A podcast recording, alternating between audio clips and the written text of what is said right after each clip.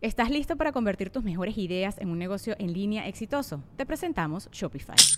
Tal vez no lo sabías, pero nuestro podcast More Than Mamis es un negocio y lo empezamos por supuesto para desahogarnos y hablar sobre la maternidad, no para convertirnos en expertas de ventas y del e-commerce. Así que sí, necesitábamos ayuda para vender nuestro merch y poner en marcha nuestra tienda. ¿Y cómo suena con Shopify?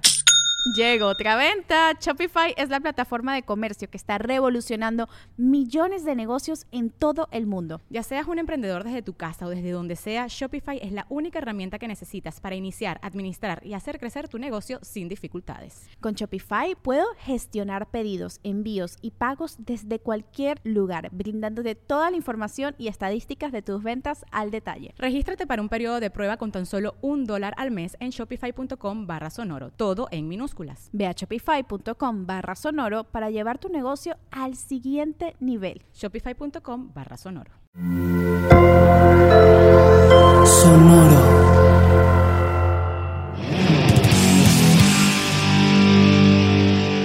Hola, bienvenidos amigos, bienvenidos a Variados, el podcast en donde hablamos eh, de gente eh, rota y en este caso voy a recalcar gente muy enferma que eh, hizo música y nos hizo sentir lo mismo que ellos, o en este caso, no. Eh, yo soy Lors Johansen, comediante de medio tiempo y especialista en hacer comentarios fuera de lugar. Y conmigo está Coque, especialista en datos inútiles pero sumamente necesarios en temas musicales. E interesantes. E interesantes. Hola, Coque. ¿Qué tal? Un saludo, un saludo a todos. ¿Cómo están? Y también está nuestro especialista en música, productor y eh, amante de dar besitos en sus pompis, Shui. ¿Cómo no? Esa introducción por fin me gustó. Por fin le diste el clavo. ¿no? Fe- fetichi- fetichista de las pompis. Huevo. Fetichista de los- Hablando de enfermos, güey.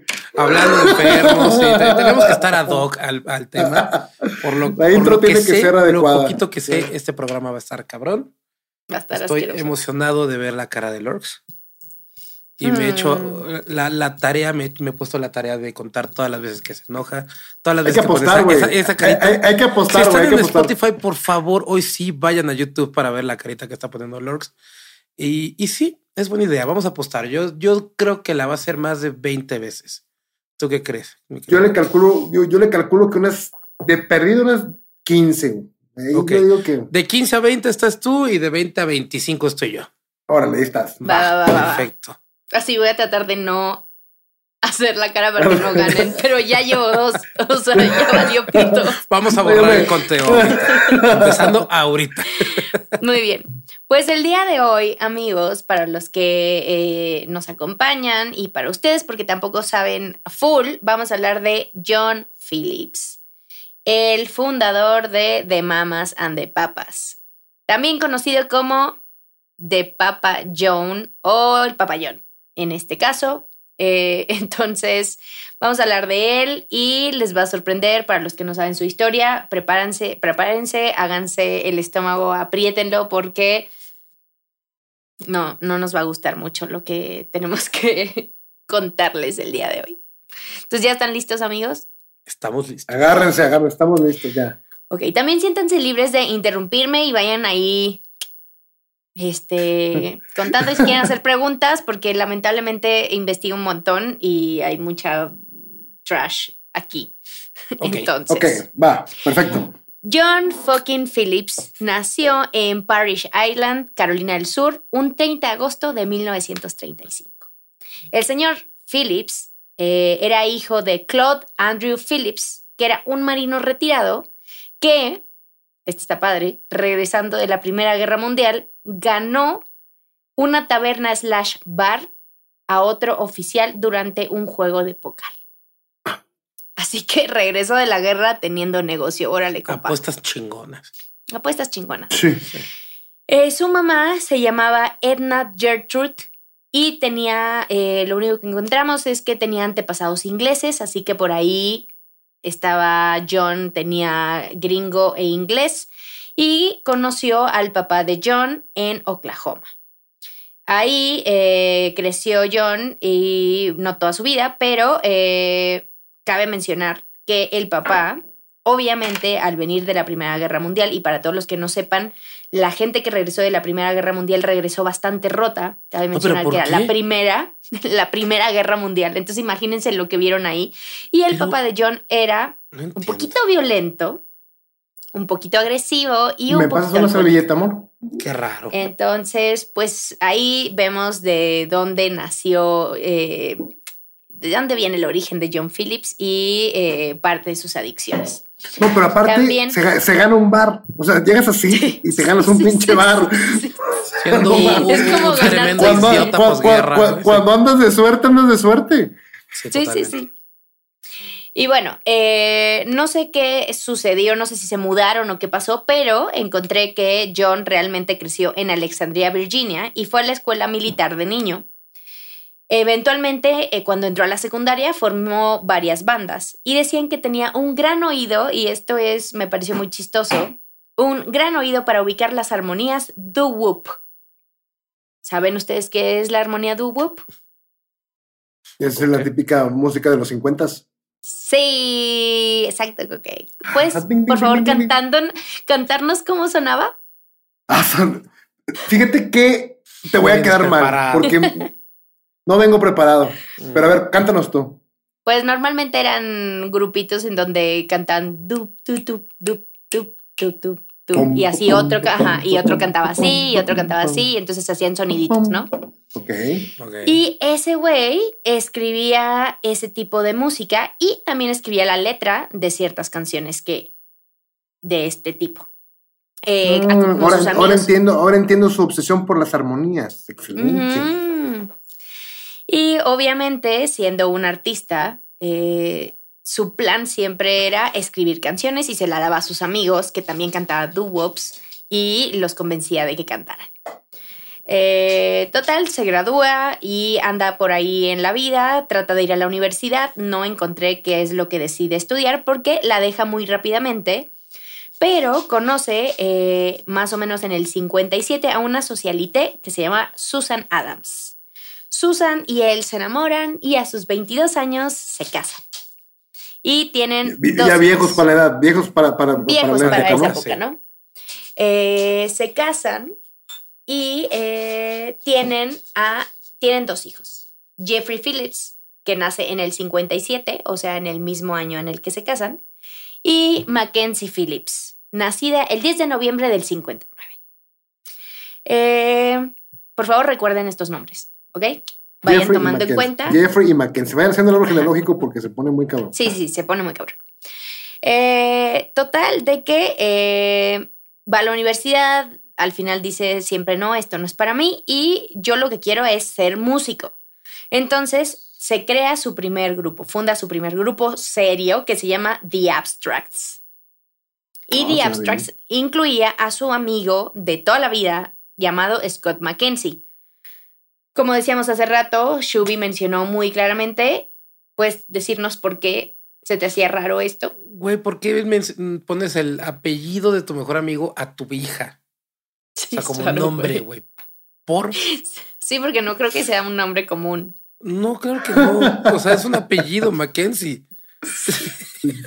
Pero bueno, era su mejor amigo. Pues Sí, pero. González, hija, ven. O sea, Sí, González. no- no- González López Gutiérrez. Mi mejor amiga se apellida Ducas, entonces imagínate, mi hija se va a llamar Ducas eh, Guillen Johansen. Tres apellidos. güey. Sí, no, no, no es buena opción, no entiendo. sí. Bueno, Bast- Pues- bastante innovador para la época, ¿verdad? O sea, digo, o sea, Eso. reconocer a lo mejor ahí el. Sancho, darle su crédito al Sancho. mejor que ponerle Yoda o Batman, güey, pero Anib de la Rev sí, sí, sí. Mackenzie suena bien. no suena tan mal.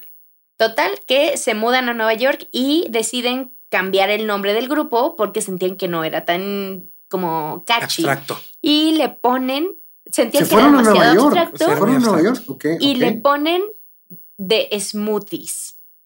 No sé si era su bebida preferi- preferida, pero le ponen. sí, sí, ya se habían inventado en la época. Sí, o ya se habían inventado. Y bueno, le pone de smoothies y John se pone full a escribir las canciones. Les va relativamente bien. Crean dos singles importantes. Uno se llama Ride, Ride, Ride y el otro Lonely Boy and Pretty Girl. y firman eh, con Decca Records en 1960. Inclusive los invitan a un show que en esa época era como super boom, que se llama America, American Bandstand, donde se presentaban todos los grupos de la época. Entonces, no les fue mal para ser el primer grupo, pero pues estamos en 1960, amigos. ¿Y qué pasa en los 60? La guerra. Olvida la guerra, las drogas. Uh, Ah, las drogas para, Yo dije, para la- sobrellevar la guerra. Los ¿Qué pasa en. Estados Unidos en cualquier año? No importa cuando preguntes, guerra. guerra. o drogas, güey. Sí, tú también. No importa en qué año preguntes, guerra o droga, güey, vas a ser muy- Sí. Exactamente. Entonces, pues John sabía que las cosas andaban cambiando y que se nos iba a quedar atrás. Y entonces sabe que el doo-wop tiene que dejarlo a un lado y avanzar. Entonces, ¿cuál es el movimiento lógico? Conseguir a alguien que toca el banjo. Y traen a un compa que toca el banjo que se llama Dick Weisman. Y empiezan un trío llamado The Journeyman. Esto es a inicios del 61. Ya eran Susan, John y este vato, ¿ah? Eh, no, ahí son todavía John, eh, Mackenzie y. Dick Oh, Weisman. No, Susan no está. O sea, A, Susan a solamente- Mackenzie, Mac- eh, su, su- su Miami está con él. Ahí su en compadre grupo, Mackenzie, este, John y Dick Weisman. De hecho, Mackenzie siempre estuvo con él, ¿no? Eh, No, ya en The no, Mamas and the Papas no. no, no, no. Según Pero yo, bueno, lo llegó a acompañó en tocar, muchos llegó a grupos. tocar en The Mamas and the Papas En como algún momento. acompañando. Pero Ajá, en otra lo- parte lo del hizo grupo. ultra famoso con una canción que al rato contaremos. Muy bien. Y eh, pues nada, eh, crean un trío. Aparte un trío, güey, es que no siento que vaya mejorando la situación. Pero un trío que un se banjo. llama con un banjo, que se llama The Journeyman. Esto es a inicios del 61 En New York, ¿no? en New York. Esto se mueve rapidísimo porque trabajan con un tal productor llamado Frank Weber que manejaba The Kingston, otro trío, y que era bastante famosillo para la época. Eh, y este señor logró que los firmara un record company que se llama Capitol. Entonces sacan un primer álbum donde John ve que las cosas van bien y muda a su familia a San Francisco. Y ahí obtuvieron una residencia en un club llamado The Hungry Eye. The Hungry Eye, como Eye de yo, Ah, no de Eye. Como, como de, hablando Yoda de Hungry. Ajá, ajá. Y resulta que aquí John conocería a una tal muchachita llamada Holly Michelle Gilliam en julio del 61. Y comienza el cagadero. Aquí empieza el cagadero. Tomen nota, amigos, por favor. Y voy a hacer pequeños paréntesis porque es importante saber de quién estamos hablando. Eh, aunque estemos hablando de John Phillips, estuvo en The Mamas and the Papas, entonces voy a hacer referencia a quienes estaban en The Mamas and the Papas. Entonces, Holly Michelle Gilliam nació el 4 de junio de 1944 en Long Beach, California. Su mamá se murió cuando ella tenía solo 5 años, por lo que su papá, por algún motivo, decide mudarse a México por los siguientes 6 años. Cuando ella tiene 13, decide regresar a Los Ángeles, el papá y ella, y empieza la secundaria en donde es bastante popular porque hace deportes, toca el piano, el cello y la guitarra. Y habla español. Y habla español perfectamente bien. ¿No? Y dice, güey, no manches, pendejo, y así. No mames, güey. no mames, güey. Ese iba a ser el siguiente éxito de las Mamas and the Papas, pero ¿Qué pedo, güey? Pero nadie lo la rola, entendía. güey.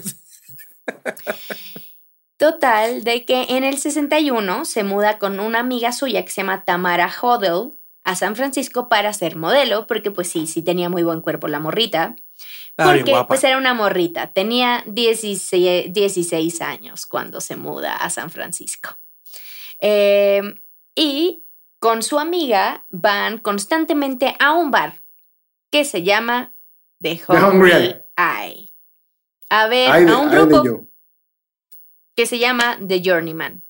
Y en muy poquito tiempo, Tamara, su compa, decide y conquista a Scott Mackenzie. Entonces empiezan a salir y por lo tanto la Michelle ahí andaba echándole el ojo al señor treintón llamado John Phillips. ¿no? Que estaba casado y le tira la onda, le tira la onda y lamentablemente, según las historias que encontré, el señor se cansa de todos los intentos de ligue de la morra Es que es cansadísimo que te pase eso. ¿Verdad, y le tiene que poner el cuerno a su esposa. Es horrible, güey. No, no- constantemente. no te dejan de otra, Lorx, la verdad. O sea, están No, chingui, te- chingui, chingui. sí, Ya, no. Sí, no, Hasta que cae uno. Hasta que Sí, cae uno. No queda de No, no, no lo puedes evitar, te cansas. Bueno, ya, ándale. pues, que, que- que perdone Dios. Ay, yo no. Ándale, ya te doy un. Así, Sí, no, veamos. también ya Nos echamos un palito, hombre, ya, Sí, no, ya. está chingando, ya. Vale. Lo que sigue. Pues bueno. El señor eventualmente Aparte, le la pone. morra tenía 16 años, ojo. Sí, sí, sí. Y él casi. No, toda la 30. malicia, toda la malicia del mundo, güey. Sí, no, ella traía un pinche colmillo. Es que nació en México, Un güey. pinche- es que Era mexicana, güey. Era- Es era- mexicana, se- güey. Se, le loda cuando llueve a la morra, güey. Se le hacía Se la le M pegó de- la búsqueda de la green card. Se le olvidó que ella ya tenía el pasaporte, pero dijo el green card. Ah, no, espérame, ¿qué? No necesitas, morra. Ah, espérame, no necesitaba. Anyway, eh, el señor eventualmente le pone el cuerno a su esposa y cede a divorciarse. Y obviamente un año y medio después, un 31 de diciembre del 62, ya se había casado con Michelle. ¿No? O sea, Ella Michelle ya tenía siguiendo 18, ser menor de 18 edad. añitos. Ah, no, no, ya, ya era- tenía 18. No, güey. ¿no? Eh, y se mudó a Nueva York con ella en época de frío. ¿Por qué es importante mencionar esto de época de frío? Porque John extrañaba el calor de San Francisco. Y ese, ese, ese necesidad de calorcito sirvió de inspiración para la canción California Dreaming. Oh, Michelle Se cuenta... supone que la componen entre los dos, ¿no? ¿O Michelle cuenta que un día están jetones y bueno, ella está jetona y de repente John la levanta y le dice, güey, tengo una idea, necesito componer esta canción, ayúdame. Y ella le dice, vato, no, tengo un chingo de sueño, no mames. Y él de que, no, no, de verdad, ayúdame. Y entonces, bueno, ándale, y componen la canción juntos. Me Sobra esas, decir. esas escenas tipo High School Musical y Glee que empieza a tocar uno y después el otro se une a tocar, no importando que son las 3 de la mañana en un departamento tamaño en Nueva York. Ajá. Me encantan esas escenas, güey. Que son súper Sí. reales, obviamente. Sí, sí, Oh, sí. obvio. tiri- tiri- tiritando de frío, güey, obviamente, güey. Están Ah, tiritando de frío. Tu pinche madre. Porque no alcanzaba California. California no. Dreaming, California Dreaming, papá. Ya nomás me caliento de empezar en California. güey. Mames. ¿Qué, qué- mamada que se te ocurre? O sea, de- bueno, Sí, por favor, continúa. bueno. Bueno, para entonces, The Journeyman ya había sacado su segundo disco, pero no les fue nada bien.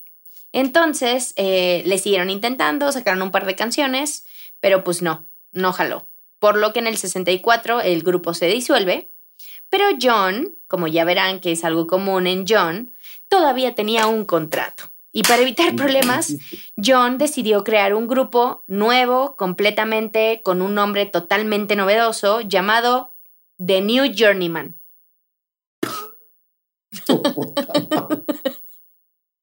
No la vi venir. Porque su pinche madre.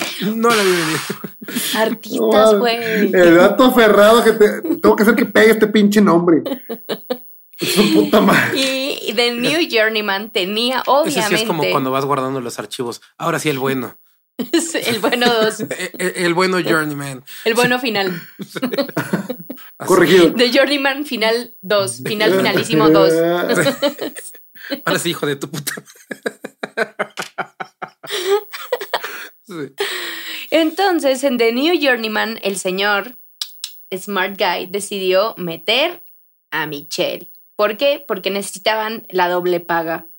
Entonces, mete a Michelle para cobrar doble y meten a, un, a una voz tenor llamado Dennis Gerard Stephen Doherty.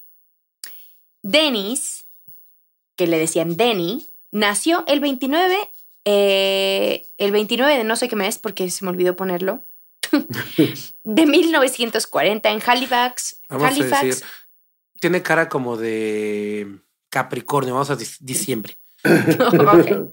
enero. Eh, de 1940 en Halifax, Nueva Escocia, en Canadá. En Canadá, es canadiense, sí. Exacto. De adolescente formó su propia banda llamada The, Hips- The Hipsters, no The Hipsters, The Hipsters, pero después de algunos cambios de miembros, Casi latinas, Chubi, es noviembre 29.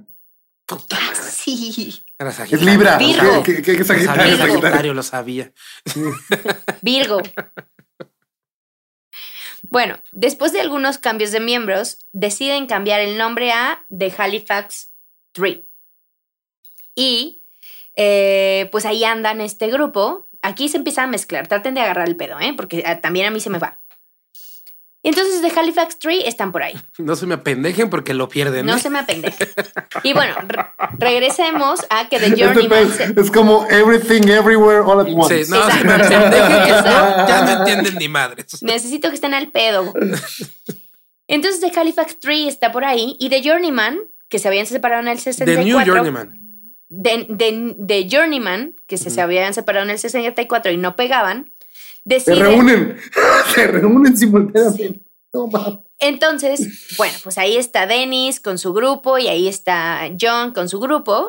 Y Dennis eh, Fusia. se separa de Halifax 3 y se junta con un compa llamado, solo sé el apellido, trataré de decirlo bien, Salianovsky.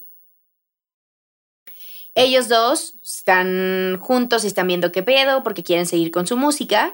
Y en un bar, un día, Dennis estaba agarrando el pedo y conoce a una morra que se llama Ellen Naomi Cohen, nacida el 19 de noviembre del 41 en Baltimore, Maryland.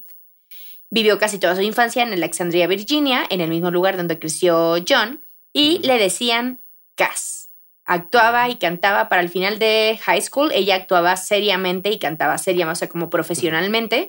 Y se mudó a, se mudó a Nueva York buscando, eh, pues nada, ser famosa. Después de una serie de grupos y de presentaciones en ciertos performances, se crea un grupo que se llama The Mugwumps.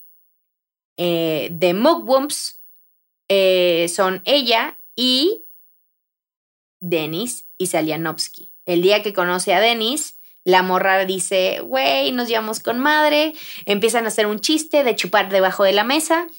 Y le dice Denis, ¿por qué no? En vez de que tú chupes sola debajo de la mesa, chupamos los dos. Y se pusieron a chupar debajo de la mesa los dos. eh, y se pusieron la peda de su vida. Después de eso, ella les dice, ¿por qué no hacemos un grupo llamado Mugwumps? Y Denis y Salianovsky se unen a Mugwumps. Entonces, total, de que están en esa, pero John eh, decide terminar con, eh, con este grupo de Journeyman, crea The Journeyman, los nuevos Journeyman. 2.0. Y es cuando invita a Dennis. Y eh, pues nada, invita a Dennis para formar parte y se organizaron para verse ellos tres. Y entonces están ahí agarrando la peda en el departamento de John y Michelle, que ya están casados y están ahí. Están tomando LSD y cuando están ahí, este Dennis le dice, vato, te voy a poner música que vale la pena. Los tríos están valiendo pito te voy a poner música chingona. Y le pone un grupo musical inglés llamado The Beatles. Y le explica que la música eh, folk está en decadencia y que tienen que cambiar el camino. Y que estaría bien integrar, deshacer de Mugwumps, porque al final Dennis dice, oye, Cass, eh, la neta es que me voy a ir con John. Y Cass no tiene grupo, entonces le dice, pero estaría bien integrar a una amiga mía que se llama Cass al grupo. Y la invitan al departamento, John la ve, están tomando ácido, están escuchando The Beatles, están hablando de música, ella canta un poquito y el güey dice, Es que está gorda. Es que está gorda.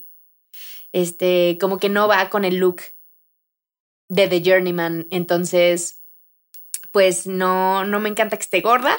Y aparte, este, tiene una voz que no, no es la que estamos buscando para el grupo. Como que está muy aguda. Decía que- Entonces, yo había escuchado que decía que los tonos eran demasiado bajos para los arreglos que él hacía, para el tipo de arreglos que él hacía y que él componía. Entonces, que tenía como varios pretextos, pero Ajá. lo que realmente quería disfrazar es su gordofobia. Le Es correcto. que la gorda, que la morra entonces ahí tenemos, güey, maldito enfermo. Así, primero así, güey, es una gorda, qué Lleva- pinche asco. Lleva, lleva como cuatro. Ahí estás, Sí. interpre- estás interpretando al vato, ¿va? entonces no cuenta. Ese es como que el vato en, en- en el carácter del sí, en personaje. Yo la John vio y le dijo como, ew, she's a Pero fatty. acuérdate que está que na- nacido, entonces. uh, Ew, she's a fatty. Is this real life? sí, agarrando la lonjita. Entonces, bueno, en ese momento John dice, gas no jala. Y eh, decide, después de eso, unos días después, le dice a Dennis, oye, güey, ¿por qué no nos vamos a una islita, a tomar vacaciones, a escribir y ver qué pedo? O Obviamente, sea, no les, Michelle- no les iba mal. Como para No les decir iba mal. pedo. Bueno, acuérdate que venía de, son de Journeyman. hippies, o sea, no él necesitan traía dinero para ir a hacer cosas. O sea, él Ah, traía sí, ¿verdad? varo. Te duermen así en la pinche playa en la orilla. ¿verdad? Ahorita vamos a llegar a cómo es que se mantenían. Pero bueno, le dice, ¿por qué no nos vamos a, un, a una islita? Y se van a una isla, la cual no me acuerdo porque por algún motivo tampoco la apunté. Y se van. Y allí John, por algún motivo, yo supongo que por sus adicciones, conoció al dueño de un restaurante, bar y antros. Y por lo tanto lo convence de dejarlos tocar ahí, en el, en el bar que tienen. Entonces están ahí tocando, agarrando la fiesta y lo que sea. Y unos meses después, Dennis le dice a Cass, oye, pues Kyle, güey, si quieres Kyle, o sea, no vas a estar con el grupo, pero Kyle podemos ser compas. Y Cass llega y les dice, hola, ya vine, traje el SD, perros. Y entonces dijeron, a huevo, qué bueno que llegó Cass. Y eh, Cass... Porque ¿quién un- te va a caer mal cuando lleva LSD, güey? Es O correcto. sea, obvio, güey. Obvio te va a caer bien. Aunque Nadie. esté gorda. Aunque esté gorda, te va a caer bien, güey. Obvio. De hecho, porque está gorda, porque trae LSD y está gorda, es que es como, qué buen trip. Es como, ven, Huevo. déjame te vaso. Llega Cass, trae LSD, están ahí agarrando la fiesta y ella dice, güey, ¿sabes qué? Necesito chamba. Y consigue trabajo como mesera en el mismo bar en donde ellos se presentan. Pero su foco era presentarse, ¿no? Porque ella era cantante. Recordemos que venía a ser cantante profesional y eh, actriz. Entonces habla con el dueño y el dueño le dice, va, va, va, va, va, va, va. Ándale, preséntate. Eh, y eh, no le iba nada mal presentándose sola. Entonces, de alguna manera ella como que decía, John, que era el que decía que no estuviera con ellos, ya ves que yo no necesito de ustedes para tener aplausos, yo puedo tener mis propios aplausos. Pero John decía igual como, pues sí, morra, pero sigue sin llegar a los tonos que yo quiero. Por ahí hay una historia eh, que dice que Cass un día en el bar estaba ahí trabajando y se rompió una cañería en el lugar donde ella trabajaba y le cayó en la cabeza, lo cual generó que eventualmente alcanzara mejores notas después de ese putazo. Sí, señor. Esa es la historia de Y la cómo rosa Cass. Sí, sí. Y esta Me rosa, parece- sí, la, la cañería salió y salieron rosas blancas. Estas ¿Y estas rosas. rosas de qué son? Pues sí, eh, pues resulta que alcanzó mejores notas, pero ahí todavía no entraba, todavía no entraba al grupo. Todavía no lo merecía. No, todavía no, seguía siendo digno. gorda. Era gorda. Eh, al mismo tiempo que sucede esto y están en, en la isla, eh, resulta que Michelle se lleva muy bien con Dennis, con Denny, se lleva muy bien. Y pues traen como onditas y una cosa llevó la otra y madres, se terminan besuqueando este, Dennis y Michelle, la esposa de John Phillips. Y entonces Michelle decide contarle a John del besuquillo que se dieron y John se enojó muchísimo, pero ¿saben quién se enojó más? Cass, Cass Elliot. porque Cass estaba enamoradísima de Dennis desde el día que lo conoció. Traían un cagadero ahí amoroso. Y es, que, es que Cass- siempre pasa eso en los pinches grupos mixtos, igual en Fleetwood Mac, güey, todo ese pedo una pinche cagada. Es como, como, como decían que eh, unos amigos, tenemos una, unos amigos, una banda que tenían a una morra de, no cantante, pero tocaba los sintes. Y muchos de ellos decían, es que en barco marinero no tiene por qué haber este, mujeres y que su puta madre, ya sabes, diciendo pura mamada, cosas, cosas como súper machistas y demás, pero decían, y, y, y, y, su base era justo eso, es decir, es que siempre va a terminar en un enredo amoroso y, va, y la banda va a terminar mal, güey, van a terminar todos, güey. Dice, güey, claro que no, guárdense los penes en sus pantalones y no va a pasar nada, güey. Pero en este caso, Michelle, también guárdate. Eh, tu vaginita, maje. Tu vaginita en su pantalón. Ahorita vamos a llegar cómo es que quepa en su faldita. Eh, anyway. Puedes hacer cualquier comentario machista, Shubi. Esta semana Franco Escamilla nos va a opacar, no te preocupes. ¿Qué comentario machista Franco Escamilla? No, no lo viste, güey. No lo viste. Tengo que verlo, perdón, no estoy No mames. Disculpa. Este, digo, eh, eh Velo, güey. Sí que tú di lo que quieras, güey. No hay pedo. Pero tú vete como gordo en tobogán. sí, güey. como, como Cas, güey. Como Cas, como, como Cas en tobogán en la isla. Está tendiendo una trampa porque quiere que el cancelado seas tú ahora. tú dale. Lo sin sé, miedo. lo sé, Y bueno, Decías, pues Cas estaba ardidísima porque decía, Michelle, ¿cómo es posible? Tú te puedes agarrar a cualquier güey y te agarraste a mi crush y te valió. Pero pues Michelle era como, güey, morra, una cosa llevó a la otra y se dio ni pedo. Morra, yo soy la guapa. Actitud completamente hippie, o sea, que el amor está en todos lados. Ya, güey, también te amo. Si quieres, también te doy besos a ti. Claro, con, yo creo que también pasaba, güey. Aunque estés gorda. Yo también creo. Lo a decir. Sí, claro. sí, güey. Aparte, creo que, sí es, es, un tema que, que mujer, sí estaba trabajando, o sea, que sí, sí está trabajando. Ahorita también vamos a llegar no, ahí. Es que, es que si ahorita hay pedos por eso, imagínate en esa época de, de o sea, está bien sí. cabrón. O sea, ¿qué, ¿qué artista con sobrepeso eh, conoces de esa época, güey? Bueno, Aretha no era una varita de nardo, ¿eh? Pero no Pero era, ella tenía no era... otro peso, el, era el tema negra. No, sí, claro, lo opacaba, lo opacaba el O sea, era así como, es negra o gorda, vamos a odiarla por negra. Es como sí. cuando te pegas en dos lados, güey, y no más sientes un dolor. El que más duele. Exacto, güey, le diste perfecto al clavo. Sí, sí, sí. O la esquinita del mueble. Sí, sí. Ese te opaca cualquier dolor. Sí. Bueno, total, eventualmente la tarjeta de crédito de John, que es con la que vivían, para resolver tu pregunta de cómo tenían dinero, no tenían dinero, se las cortan, ¿no? Y entonces dicen, no, pues ya no podemos seguir aquí, tenemos que regresar. Y Cass no tenía ningún problema porque Smart Girl había comprado boleto abierto de regreso, pero los otros tres tarados no tenían boleto de regreso. O sea, y era súper, súper, súper lista, súper movida, súper preparada, súper buena eh, cantante, o sea, actriz, todo, era bien chida, güey. Era la más chida, yo creo que de todos. Sí. Me cantaba poca madre, güey. Cantaba sí. con madre. Es la voz que se te termina grabando de, de Mamas and the Papas. Es la, es Sí, la total. voz más representativa del grupo, ¿no? Total, de que los otros tres tarados deciden irse en bote a Puerto Rico y eh, en un juego de póker, Porque otro la ruta juego más de póker, deciden jugarse su regreso en primera clase a Nueva York.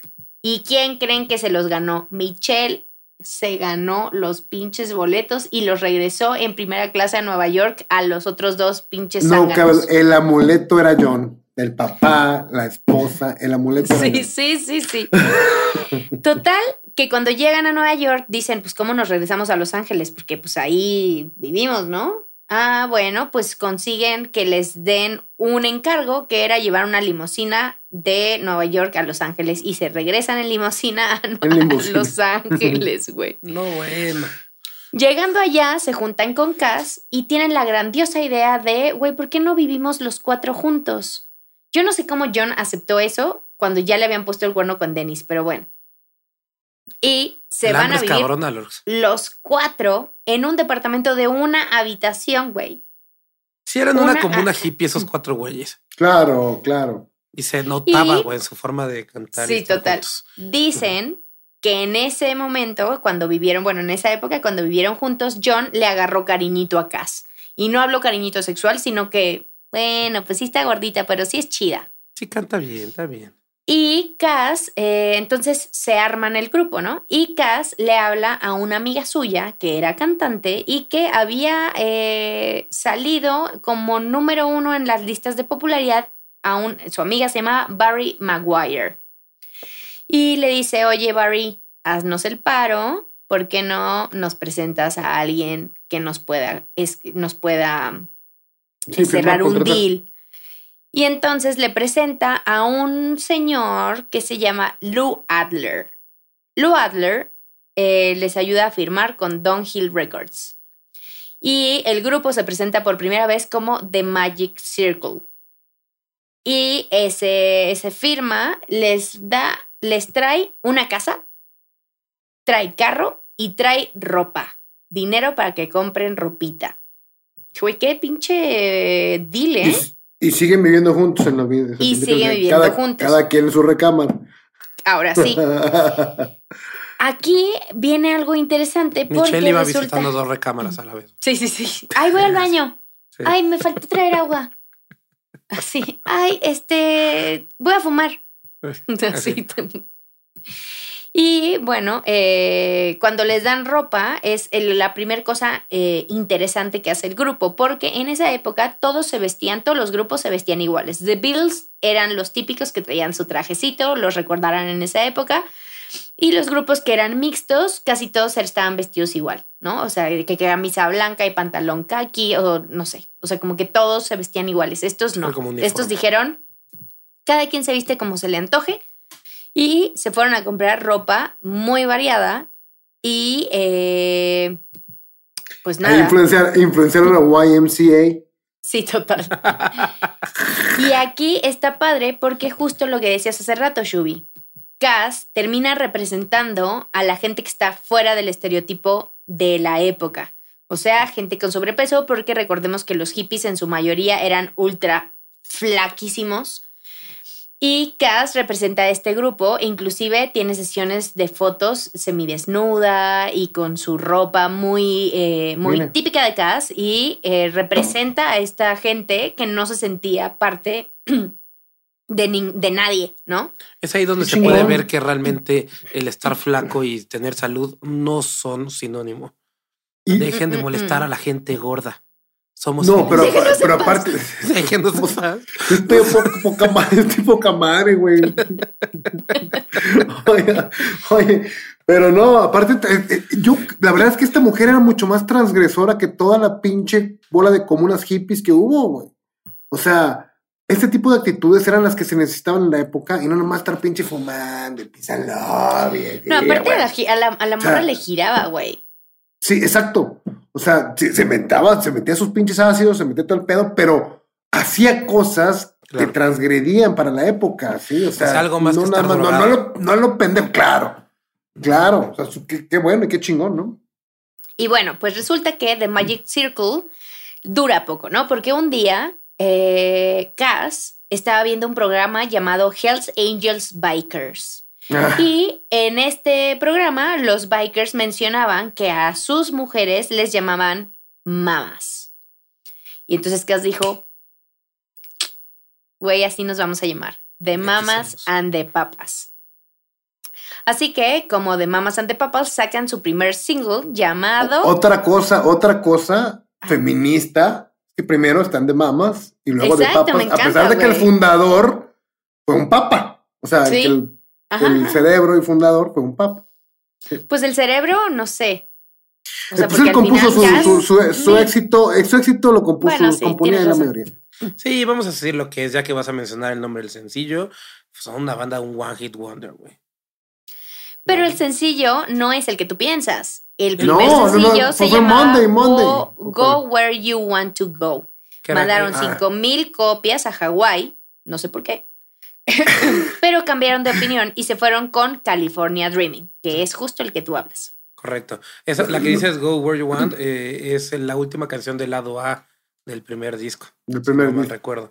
Y, y sí, California Dreaming, pues fue, es la canción que todos conocemos de ellos y que en realidad, o sea, como a pesar de que lo que les comentaba hace rato, que, que la siguiente, el siguiente sencillo, que fue Monday Monday, fue la, el que llegó al top 1, California Dreaming se quedó en top 4, pero es la canción que más se conoce de ellos, ¿no? Y para No, mí, es- la, que, la única que se conoce de, de, de Mamas and the Papas, este, y pues que a la fecha sigue sonando y está cool. Ahora, yo, yo la... La han sampleado, la han Sí, hecho. Justo lo que iba a mencionar. Yo, yo la- yo realmente Hubo una canción en los 2000, es una canción de música electrónica de, de Royal Gigolos, bastante, bastante buena, que no era un sample, porque ellos sí cantan la, la, la, la letra, pero sí usan tal cual la canción, que es muy buena, y me mamaba en la fiesta. Esa- Claro, claro. Aquí Pero les sí, voy a decir un dato interesantillo de, de esta canción. Resulta que cuando Lou Adler escucha la canción, les dice, me encanta, tengo al artista ideal para ella. Y ellos de qué? What? Soy de fucking what? Y se la da a un güey que se llama Barry... Manny Lowe. No. Creo Barry que White. Barry, Barry Rose Ah. o Barry... Creo que era Barry California. Dreaming. Y le meten la voz de Barry, que efectivamente es bastante más grave, y le ponen una armónica, un solo de armónica. Eh, Es que, qué mira, de eh, eh, es que el contexto musical, que, que es lo que, lo que yo quería eh, este, entrar, perdón, te estoy interrumpiendo. Dale, dale, no, dale, dale, dale, por favor, por favor. Este, O sea, estamos hablando de más o menos del 65, 66, ¿no? En esta época 66. es cuando Bob, Bob Dylan se va eléctrico, deja de, deja de hacer el folk de- y la trova y saca una guitarra eléctrica Dylan y, se, y explota todo esto. Pero las canciones con contenido, las canciones de protesta, las canciones de pol- que hablan de temas políticos, que hablan de, de- de- de estar contra la guerra, etcétera.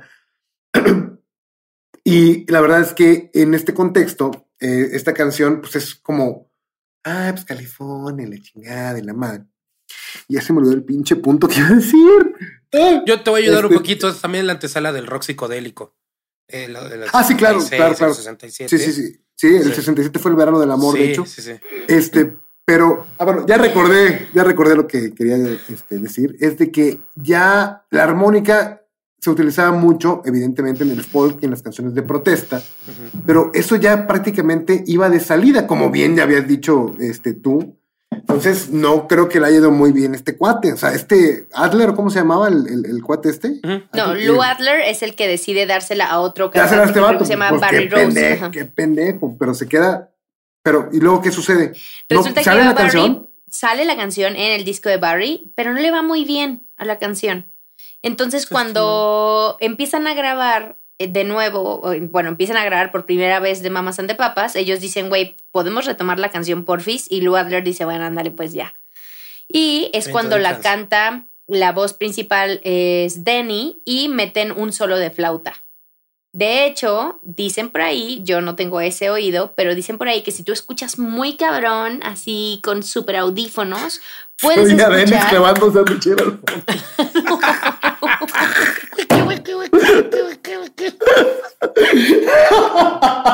Mientras el otro güey grababa las guitarras. Lo voy con, el- con la pinche cítara. Neto. Ay, no. En Y el Cas de cantando. voces estaban los otros dos. Mentando madres. Se mamó. Por eso deben obedecer. Por eso deben. ah, Sí. otro. No, lo que se escucha es, al mismo tiempo que escuchas la flauta, puedes escuchar al fondo la armónica. Y al inicio de la canción puedes escuchar la voz de Barry y no de Denny. Obvio, se Porque escucha clarísimo. La edición en esa época no era tan chingona como para poder quitarlo full. Es que, a ver, era un pedo. Si, si, y si te basas ahí en esa época, se usaban, eh, todo era cinta. Eh, y la mayoría era cuatro canales, empezaba a surgir el- los 16 canales, pero en realidad todo se manejaba en cuatro. ¿Qué es cuatro canales? Es tengo para grabar todas las voces, para grabar el bajo y la batería, todo en un solo micrófono y en un canal, pues.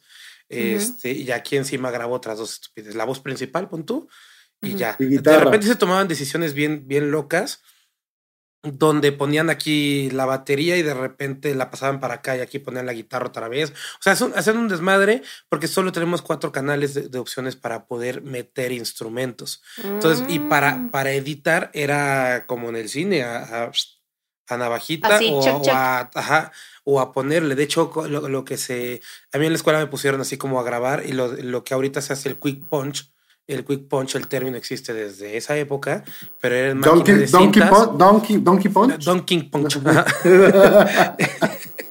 Ahí la cuestión era, viene sonando la canción y tenías que ponerle justo a grabar en el momento donde, donde tiene que seguir ejecutando el músico. Entonces, eso ahorita se hace de manera digital, pero pues vale madre si latinas tanto el ingeniero, así latina el músico, no, porque le puedes jalar y demás. En la época de cinta, claramente no existía eso. Y por eso pasó lo que pasó. Exacto. Bueno. Y bueno, sale California Dreaming y sale como número 4 en las listas. Después de esto, obviamente les fue muy bien y el dinero empieza a fluir. Y lanzan su primer disco llamado If You Can Believe. Believe Your Eyes and Ears, ¿no? Exacto, en el 66. Sí. Tenían una canción llamada Monday Monday que debutó como número uno, de hecho es la única canción que tienen como número uno, y Michelle y Cass no la querían porque no la entendían. Pues es que está Pero- malísima. Pero John dijo, me vale pito, vamos a salir con esta. Y salieron y estuvo bien la decisión porque al final fue su primer, su único number one, aunque no es la más conocida. que es la primera del disco y, y- y si empiezas con un disco así, con esa rola, dices tú, güey, cabrón, que... Siento mucho No, odio de tu de parte a, a- de Mamas and the Papas. Lo que pasa es que, voy a hacer un paréntesis aquí, este, Lords me encargó, me dijo, "¿Cómo que avéntate la discografía de Mamas and the Papas, todo esto, y dije, con mucho gusto, Lords, no soy ningún experto en este grupo, pero me voy a meter de lleno. En esta pequeña La verdad es que, es que en este sí, me metí, en- tienen cinco discos en total, me aventé los cinco y no me quedaron ganas de volverlos a escuchar. La verdad es que siempre como que vuelvo a, darles una repasada o algo y dije, no puedo más. Digo, duran media hora cada uno, afortunadamente, pero se me hizo el grupo más pinche ordinario de los sesentas que pueda haber. De por sí se me hace medio de hueva, la neta. Sí, un odio arraigado, un odio arraigado a las bandas californianas de finales de los 60 porque todas suenan igual. Todos es ese pinche mensaje de amor. Eso, hay una que se llama Straight Shooter en el primer disco que está muy buena la canción, pero pues habla Straight Shooter if you know what I mean. O sea, está hablando claramente de, o sea, elogiando a este tipo de, de sustancias, todo este pedo, ¿no? Entonces, este, todo el mundo hacía eso, este, todo, The Grateful Dead, Jefferson Air- Airplane también, los de pinche White Rabbit, todo eso era drogas y amor y paz y Dina la guerra y todo esto.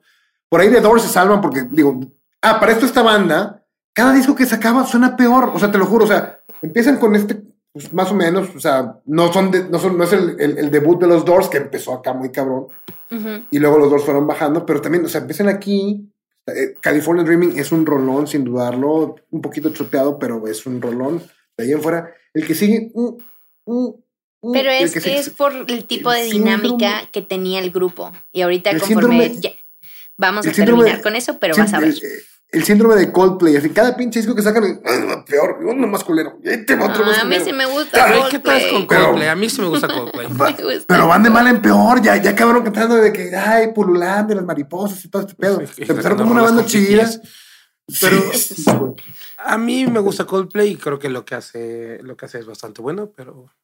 Pero de Mamas ante Papas, efectivamente concuerdo contigo, suena todo igual y suena peor. Y ahorita vamos a llegar porque suena peor. Pero Dinos, bueno. por favor. Total de que más o menos en esta época, eh, en el 66, Dennis y Michelle, que ya andaban bastante en serio, eh, deciden terminar. Denny se pone hasta la madre porque está tristísimo porque Michelle no quiso dejar a John. Güey, encuentra esto, eh, güey, lo encuentro súper raro. O sea, John es el líder de la banda en la que tocas, te estás echando a su Sí, le está esposa. picando los ojos, güey, así. o todo sea, no, no, güey, no entiendo. Sí, no chinga tu madre. No, Y Cass estaba- Dani, hasta donde estés, algo chinga más. tu madre, güey. Denny ya está muerto. Pero bueno, hasta donde esté. Sí. y Cass se distanció un poquito. Pero en general, el grupo, por algún motivo, bueno, si es el motivo, se seguían juntando porque les gustaba drogarse. Tomaban, consumían grandes cantidades de alcohol, marihuana, opiáceos, anfetaminas y tranquilizantes juntos. Buen cóctel. Las cosas iban muy mal, pero aún así entraron al estudio y John era sumamente abusivo con Cass. El hecho de que fuera gordita lo tenía mal de su cabeza. ¿Abusivo en qué sentido?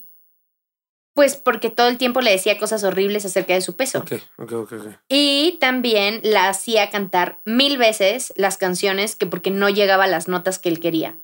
Y Cass, como era una chingona, nunca se dejó amedrentar por este pinche patán.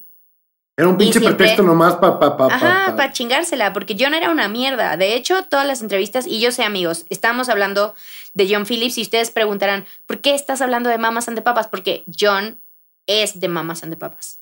Pero ahorita vamos a llegar Son full a la vida de. John. Exacto. Y eh, era una asquerosa persona. De hecho, hay miles de entrevistas en que la gente decía era misógino, era machista, era grosero, era un patán, era una persona asquerosa. Y más adelante van a ver que efectivamente era una persona asquerosa. Pero bueno. Eh, entonces, él chingaba todo el tiempo a Cass. Y yo también tengo la teoría de que se chingaba a Cass todo el tiempo porque estaba súper enojado porque no se podía chingar a Michelle. Porque Michelle sí se estaba chingando a alguien más. También se estaba chingando a Gene Clark, el cantante saber- de The Birds. Todas las veces de, de chingar, ¿a qué te referías? Pues ahora ya nos referimos a lo otro. Poco a poco fue cambiando de chingar a chingar. Sí, sí, sí, sí. Y sí, justo estaba chingando. Fue cambiando de posición. ¿Viste cómo, cómo se levantó así? De posición. Hasta Oye, pero ahorita he hecho más caras por Michelle que por John. Sí. Me está preocupando eso, ¿eh? Y bueno, se preguntarán, ¿qué pasa? ¿Qué pasa después de este nivel de adicción si apenas vamos con un primer disco?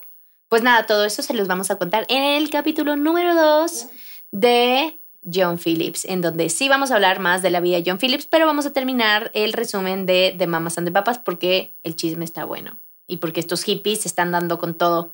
Entonces, pues nada, esta vez no les voy a decir con qué se quedan, lo voy a guardar para el capítulo número 2. Así que para irnos, Coque, cuéntanos en dónde te podemos encontrar. Eh, Just for the Record Music en Instagram. Ahí esa es mi página. Estoy subiendo ahí lo que escucho regularmente, nada más que apenas tengo tiempo. De, estoy aprendiendo a editar videos. No sé nada de editar. Estoy aprendiendo. Díganme si lo hago bien o mal. Como si no conocieras a alguien que editara videos exacto, todos los putos días. Todo el tiempo. Y que se muere por seguir editando. Llegando a casa a descansar, se muere por seguir editando. No, este, yo, yo, la verdad es que no me preguntaste con qué me quedo, pero la verdad me estoy quedando. No, con porque Cass. dije que no te vas a quedar con nada Ya me, hasta que- ya me quedo con. Cass. Ya me quedo con Cass desde ahorita ya. Ya, bueno, Apa- apa- ok. Shot. Pero acuérdate que Va a este es de imprimir John un póster de Cass y lo va a poner. Este es de John. Phillips. Sí. Entonces hoy te quedas con Cass de The Mamas and the Papas. Veamos con qué te quedas Sí. después. Ok. Mm, no, no he llegado a la parte asquerosa. Bueno, eh, Shui, ¿con qué te quedas? No, ¿con qué te quedas? No, ¿Cuáles no son tus redes sociales y tu recomendación? Ok, bueno, eh, ahí me encuentran en guion bajo chubi, XUBBY. Y quiero hacer una recomendación que va a ser un poco extraña, que evidentemente todos han escuchado esta canción, pero quiero que, que hagan un, como, un- como particularmente echen el ojo a esto. El viernes, si no mal recuerdo, Miley Cyrus sacó su, su nuevo disco, donde Ay, incluye el lo sencillo de. Flowers. Está bueno el disco, ya me lo eché, está tranquilón. Yo me esperaba un poquito algo más, o sea, como Flowers, que es muy de, de bailar y eso. Pero justo con lo que comentabas de la canción de California Dreaming, que, que se la dieron a Barry, no, no sé quién, y, y que la canción estaba un poco de hueva y demás, quiero que le echen un ojo a la última canción del, del, del disco de, de Miley, que es justo Que Flowers. está pero de, huevi- que está de Está huevísimo. de hueva, no, pero es, es- es la misma canción de la de Flowers, pero es el demo, es el demo, el demo que ella le entrega al productor y lo que quiero es que vean cómo llega una canción a nosotros los productores, cómo nos llega y toda la chamba siempre que dicen, "Uy, ¿qué- ¿cuál es el trabajo del productor? Escuchen las dos canciones, la parte de la, la versión demo, que es la que Miley Cyrus supongo que grabó en su home studio y le entregó al- a la disquera para hacer la canción. Y después el resultado ya producido, que es la canción número uno, que es Flowers, que seguramente ya la conocen. Entonces, vayan a hacer ese ejercicio para que conozcan qué es lo que hace un productor musical. Se lo recomiendo mucho. Muy Bien bien. interesante, interesante. Sí, me gusta. Y eh, buenísimo. Shubi, ¿en dónde te podemos encontrar? En guion bajo Chubi, como todas las semanas, X-U-B-B-Y. Muy bien. Todavía no puedes mandarle besitos en las pompis porque todo esto no acaba. Pero se puede mandar besitos en sus popis. Él puede mandar así. Sí. No lo limites. Yo siempre voy a mandarles besos en sus popis. Pues a mí me pueden amigos. encontrar en Instagram como LordsJ y por favor síganos en Averiados y también ya pueden seguirnos. En estos días vamos a sacar ya, de hecho cuando ustedes escuchen esto, ya vamos a tener algún video en TikTok como Averiados Podcast. Síganos, compártanos porfitas. Y ya está. Por favor. Muchas gracias. Bye. Besitos en sus pompis enfermas. With Lucky Land slots, you can get lucky just about anywhere. Dearly beloved, we are gathered here today to. Has anyone seen the bride and groom? Sorry, sorry, we're here. We were getting lucky in the limo and we lost track of time. No, Lucky Land Casino, with cash prizes that add up quicker than a guest registry. In that case, I pronounce you lucky. Play for free at LuckyLandSlots.com. Daily bonuses are waiting. No purchase necessary. Void where prohibited by law. 18 plus. Terms and conditions apply. See website for details. ¿Estás listo para convertir tus mejores ideas en un negocio en línea exitoso? Te presentamos Shopify. Tal vez no lo sabías, pero nuestro podcast More Than Mamis es un negocio y lo empezamos por supuesto para desahogarnos y hablar sobre la maternidad, no para convertirnos en expertas de ventas y del e-commerce. Así que sí, necesitábamos ayuda para vender nuestro merch y poner en marcha nuestra tienda. ¿Y cómo suena con Shopify? Llegó otra venta. Shopify es la plataforma de comercio que está revolucionando millones de negocios en todo el mundo. Ya seas un emprendedor desde tu casa o desde donde sea, Shopify es la única herramienta que necesitas para iniciar, administrar y hacer crecer tu negocio sin dificultades. Con Shopify puedo gestionar pedidos, envíos y pagos desde cualquier lugar, brindándote toda la información y estadísticas de tus ventas al detalle. Regístrate para un periodo de prueba con tan solo un dólar al mes en shopify.com barra sonoro, todo en minúsculas. Ve a shopify.com barra sonoro para llevar tu negocio al siguiente nivel. Shopify.com barra sonoro. When you need mealtime inspiration, it's worth shopping Kroger, where you'll find over 30,000 mouthwatering choices that excite your inner foodie. And no matter what tasty choice you make, you'll enjoy our everyday low prices, plus extra ways to save, like digital coupons worth over $600 each week. You can also save up to $1 off per gallon at the pump with fuel points. More savings and more inspiring flavors make shopping Kroger worth it every time. Kroger, fresh for everyone. Fuel restrictions apply.